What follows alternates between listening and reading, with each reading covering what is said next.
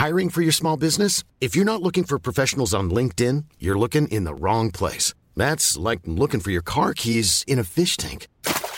LinkedIn helps you hire professionals you can't find anywhere else, even those who aren't actively searching for a new job but might be open to the perfect role. In a given month, over 70% of LinkedIn users don't even visit other leading job sites. So start looking in the right place. With LinkedIn, you can hire professionals like a professional. Post your free job on linkedin.com slash people today. El Partido Popular revalida su mayoría absoluta en las elecciones autonómicas de Galicia. ¿Quiénes han sido los ganadores y sobre todo los perdedores de estos comicios? Veámoslo. Ayer se celebraron elecciones autonómicas en Galicia y el reparto de los 75 diputados del Parlamento Autonómico fue el siguiente. 40 diputados para el Partido Popular, que revalidó la mayoría absoluta, 25 diputados para el BNG, para el Bloque Nacionalista Gallego, 9 diputados para el Partido Socialista en Galicia y finalmente un diputado para Democracia Urensana. ¿Quiénes son los ganadores de estos comicios? Pues en primer lugar y de manera muy obvia, el Partido Popular, que como ya hemos indicado, revalidó su mayoría absoluta. Es verdad que, a falta de tener en cuenta el voto exterior, el PP ha perdido por ahora dos diputados respecto a las últimas elecciones de 2020, pero aún así se mantiene dos diputados por encima de la mayoría absoluta y por tanto, por quintas elecciones consecutivas, llevamos así desde el año 2009, consigue una nueva mayoría absoluta que le asegura el control de la Junta de Galicia. En segundo lugar, y vinculado con lo anterior, también se puede considerar ganador de estas elecciones a Alberto Núñez Feijó. Después de haber fracasado a la hora de convertirse en presidente del Gobierno de España en las elecciones del pasado 23 de julio, su liderazgo, especialmente en su tierra, en Galicia, en la región cuya presidencia había abandonado para disputarle la presidencia del Gobierno de España a Pedro Sánchez, resultaba crucial para testar si Feijó, si el Partido Popular de Feijó seguía teniendo tirón entre sus votantes habituales. Y en general la respuesta, al menos en Galicia, ha sido que sí. En el año 2020 el Partido Popular de Galicia, con Alberto Núñez Feijó como candidato, logró el 47,9% de los votos en estas elecciones, sin Alberto Núñez Fijo como candidato, sino con Alfonso Rueda, ha conseguido el 47,4%. Se trata de una caída de medio punto, de 0,6 puntos, que no es especialmente significativa, sobre todo teniendo en cuenta que la participación ha aumentado en más de 10 puntos. De ahí que el PP haya logrado un mayor número de votos en estas elecciones autonómicas de 2024, 700.000 votos, que los que logró en las elecciones autonómicas de 2020, 627.000 votos. Por tanto, de momento, Feijó conserva su silla al frente de la presidencia del Partido Popular y tendrá, previsiblemente, una nueva oportunidad para competir en unas nuevas elecciones generales, cuando se celebren, que pueden ser a corto plazo o dentro de cuatro años, con Pedro Sánchez del Partido Socialista salvo que hubiese un descalabro en las venideras elecciones europeas, el terreno electoral hasta las próximas elecciones generales parece bastante despejado para Alberto Núñez Feijóo después de amarrar su comunidad autónoma, de amarrar el gobierno con mayoría absoluta de Galicia. Y los terceros ganadores de la jornada electoral, sin ninguna duda, son el bloque nacionalista galego, cuya representación parlamentaria aumentó en seis diputados, pasaron de 19 diputados en las elecciones autonómicas de 2020 a 25 diputados en estas elecciones autonómicas. Se convierten además indiscutiblemente en la cabeza de la oposición en Galicia y en la única alternativa aparente, viable a medio plazo para reemplazar al Partido Popular al frente de la Junta de Galicia. Salvo que el panorama político gallego cambie en los próximos años, ahora mismo o gobierna el Partido Popular o gobierna el bloque nacionalista galego. No hay ninguna otra alternativa. ¿Y por qué digo que no hay ninguna otra alternativa? Pues aquí entramos en el apartado de perdedores. El primer perdedor obvio en estas elecciones autonómicas ha sido el Partido Socialista de Galicia, que no solo se ha dejado cinco diputados en el Parlamento Autonómico, ha pasado de 14 diputados a meramente 9, sino que el porcentaje de votos que ha cosechado en estas elecciones es irrisorio. apenas el 14% de los votos fueron a parar al Partido Socialista de Galicia, de manera que la brecha con el bloque nacionalista galego se ensanchó enormemente. Fijémonos en esto, en las elecciones del año 2020, que ya fueron malas para el Partido Socialista, el bloque nacionalista galego obtuvo cuatro puntos y medio más que el Partido Socialista. El BNG tuvo el 23,7% de los votos, 23,8%, y el Partido Socialista el 19,4%. Bueno, cuatro puntos, cuatro puntos y medio es una distancia importante, pero no insalvable. Es decir, que en el año 2020 no estaba muy claro cuál de ambos partidos era realmente el líder de la oposición y la potencial alternativa a un gobierno del Partido Popular. Pero es que en estos comicios el BNG ha cosechado el 31,5% de los votos y el Partido Socialista el 14%. Es decir, que hemos pasado de una distancia de 4,5 puntos a una de 17,5 puntos. Son los peores resultados del Partido Socialista en Galicia desde el año 1981, es decir, desde hace más de cuatro décadas. Los votos del BNG más que duplican a los del PSOE, de tal manera que, al menos de momento y previsiblemente por muchos años, el Partido Socialista de Galicia a lo máximo a lo que puede aspirar es a ser la comparsa del BNG, del bloque nacionalista galego, en el gobierno de la Junta. Y los siguientes perdedores claramente son los partidos a la izquierda del PSOE, llámese Podemos o llámese Sumar. En las elecciones del año 2020, Podemos obtuvo casi el 4% de los votos, más de 50.000 sufragios. En estas elecciones, sin embargo, agregando a Sumar y a Podemos, apenas superan el umbral del 2% de los votos. Es decir, que su porcentaje de votos ha caído prácticamente a la mitad. A pesar del aumento de la participación, Sumar únicamente recoge 28.100 votos y Podemos, atención, 3.800. 3.800 votos significa que les han votado poco más que los militantes y los familiares de los militantes, si eso. Para que os hagáis una idea, el partido animalista PACMA ha conseguido 5.300 votos, es decir, que han quedado por delante de Podemos en las elecciones de Galicia. Sea como fuere, entre Sumar y Podemos, 32.000 votos, cuando hace cuatro años, con menor participación, con bastante menos votantes en conjunto, Podemos consiguió superar los 50.000 votos. Además, se trata de un pinchazo especialmente humillante, el de la izquierda a la izquierda del PSOE, porque no olvidemos que Yolanda Díaz, líder actual de ese espacio político, es gallega. Y no solo es que sea gallega, es que gran parte de su vida política la ha desarrollado en la política gallega, tanto en ayuntamientos como en el propio Parlamento de Galicia. Por tanto, no es una gallega desconocida en Galicia, es una gallega perfectamente conocida y reconocida en Galicia y quizá de ahí los resultados.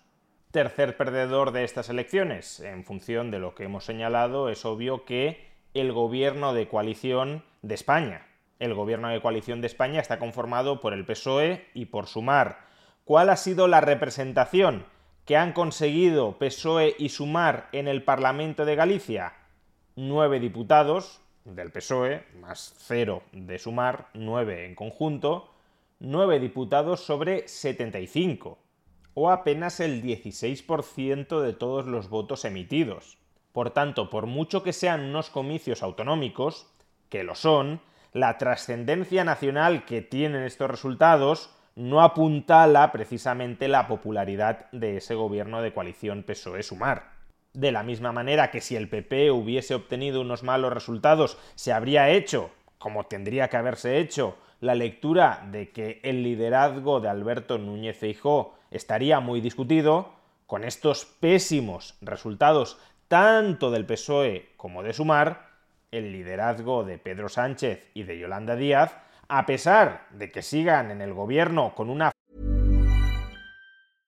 Ryan Reynolds here from Mint Mobile. With the price of just about everything going up during inflation, we thought we'd bring our prices down. So to help us, we brought in a reverse auctioneer, which is apparently a thing. Mint Mobile unlimited premium wireless. Have to get 30, 30, bit to get 30, bit to get 20, 20, 20, bit to get 20, 20, bit to get 15, 15, 15, 15 just 15 bucks a month. So, Give it a try at mintmobile.com slash switch. $45 upfront for three months plus taxes and fees. Promo rate for new customers for limited time. Unlimited more than 40 gigabytes per month. Slows. Full terms at mintmobile.com. Life is full of awesome what ifs, and some not so much, like unexpected medical costs. That's why United Healthcare provides Health Protector Guard fixed indemnity insurance plans to supplement your primary plan and help manage out of pocket costs. Learn more at uh1.com. I'm Sandra, and I'm just the professional your small business was looking for. But you didn't hire me because you didn't use LinkedIn jobs. LinkedIn has professionals you can't find anywhere else, including those who aren't actively looking for a new job but might be open to the perfect role, like me. In a given month, over 70% of LinkedIn users don't visit other leading job sites. So if you're not looking on LinkedIn, you'll miss out on great candidates like Sandra. Start hiring professionals like a professional. Post your free job on linkedin.com/people today. Frágil mayoría parlamentaria, ese liderazgo también está claramente en cuestión. ¿Cuartos perdedores de la jornada electoral de ayer? Pues en este caso no en la izquierda, sino en la derecha. Vox. Vox, que no lo olvidemos, es un partido que aspira a ser alternativa no ya al PSOE, sino al Partido Popular, no solo siguió sin conseguir representación en el Parlamento gallego, cero diputados, sino que además clavó, prácticamente clavó, el mismo porcentaje de voto que en las anteriores elecciones autonómicas. En las elecciones autonómicas de 2020 consiguió el 2% de los votos, ahora el 2,2% de los votos. No es que haya habido una desbandada de votantes desde Vox, de hecho en términos absolutos aumentan en 6.000 votos, pero desde luego se trata de unos porcentajes ridículos, 2%, 2,2%, para un partido que aspira a ser alternativa de gobierno y a comerse al Partido Popular. Si los resultados de Vox en las últimas elecciones generales del 23 de julio fueron decepcionantes, tanto en caída de votos como en caída de diputados, no parece que estos resultados de Galicia insuflen muy buenas perspectivas electorales. Vox parece más bien que está estancado o en caída. Y le podrán echar las culpas, como se las echa también, por cierto, Podemos, a una conspiración de los medios de comunicación en contra de Vox. Pero aun cuando ese sea el caso, lo cierto es que su proyecto político no termina de arrancar y como mucho, de momento al menos, aspiran a ser una comparsa en el gobierno del Partido Popular. Y en Galicia ni siquiera eso. En Galicia no existen. Y quinto y último perdedor de esta jornada electoral, el CIS, el Centro de Investigaciones Sociológicas, o, habría que rebautizarlo, el Centro de Propaganda Sanchista. El último barómetro electoral respecto a los resultados esperables de estas elecciones en Galicia fue el siguiente. Según el CIS, el Partido Popular estaba al borde de perder la mayoría absoluta, porque la mayoría absoluta son 38 diputados, y el CIS de José Félix Tezanos pronosticaba entre 34 y 38 diputados, es decir, que solo en el mejor de los casos imaginables el PP iba a conservar la mayoría absoluta, finalmente ya sabemos que ha obtenido 40 diputados, es decir, dos más que el mejor de los escenarios que manejaba el CIS, en segundo lugar, respecto al BNG, el CIS pronosticaba entre 24 y 31 diputados, finalmente ha logrado 25, es decir, en la parte más baja de la horquilla.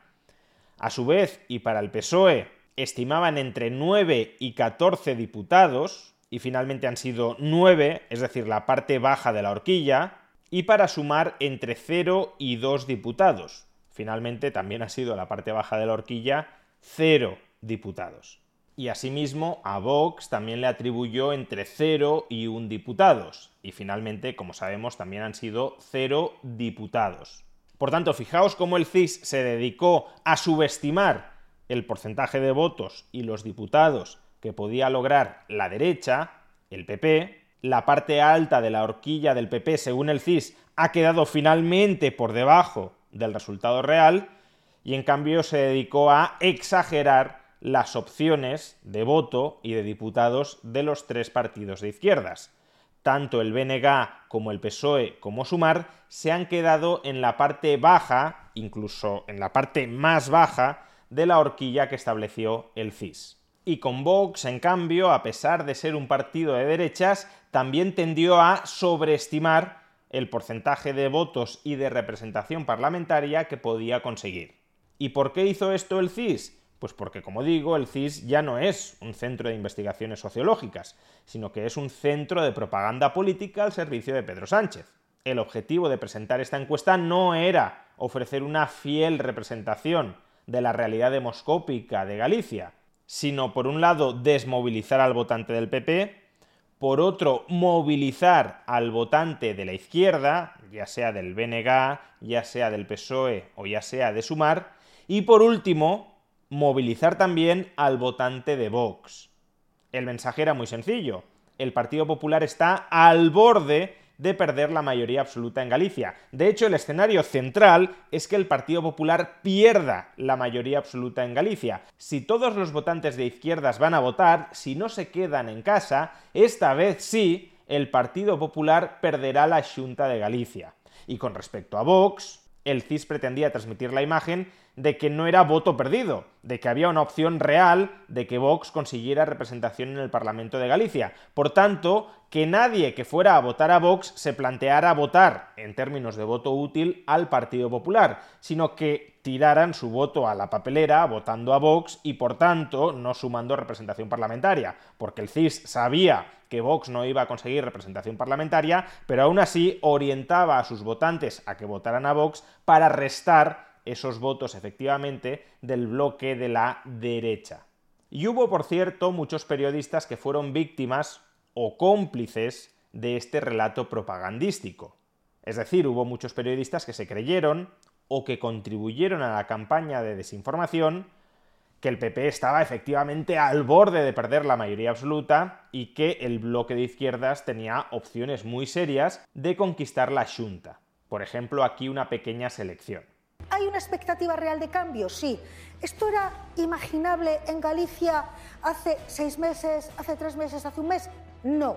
Y eso indica algo. Y todavía no está perdido, claro que no. Pero el hecho de que todos coincidamos en que hay expectativa. Todos no, hay una parte de la Que la mayoría, la mayoría, digamos que hace un mes esto era impensable, quiere decir que algo algo se está moviendo. Elecciones autonómicas adelantadas casi medio año, han pasado tantas cosas desde esa convocatoria que nunca antes el resultado había estado tan abierto, había sido tan incierto. Pretendía el PP reforzar el liderazgo de Feijó con este adelanto tras la recuperación de buena parte del poder autonómico, del poder municipal y tras el traspiés de las generales en las que los populares no consiguieron conformar una mayoría parlamentaria, pero las cosas no le han salido al PP como las había imaginado y el ambiente no es el de la victoria indiscutible que ellos mismos habían pronosticado. Las encuestas que hemos conocido hasta última hora no dudan de la victoria del candidato popular, Alfonso Rueda, pero no está tan claro que pueda revalidar la mayoría absoluta y puede ir de muy poco, un puñado de votos traducido en un escaño más o en un escaño menos. Así que la incertidumbre es total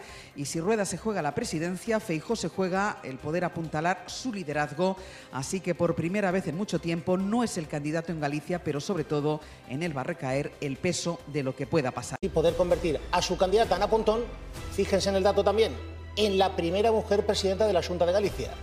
Taciana Díaz sería la primera mujer y la primera mujer nacionalista. Primera mujer presidenta y primera vez en 43 años que el nacionalismo puede liderar la presidencia de la Junta de Galicia. Aquí las sensaciones son muy buenas. En definitiva, que también la prensa debería reflexionar.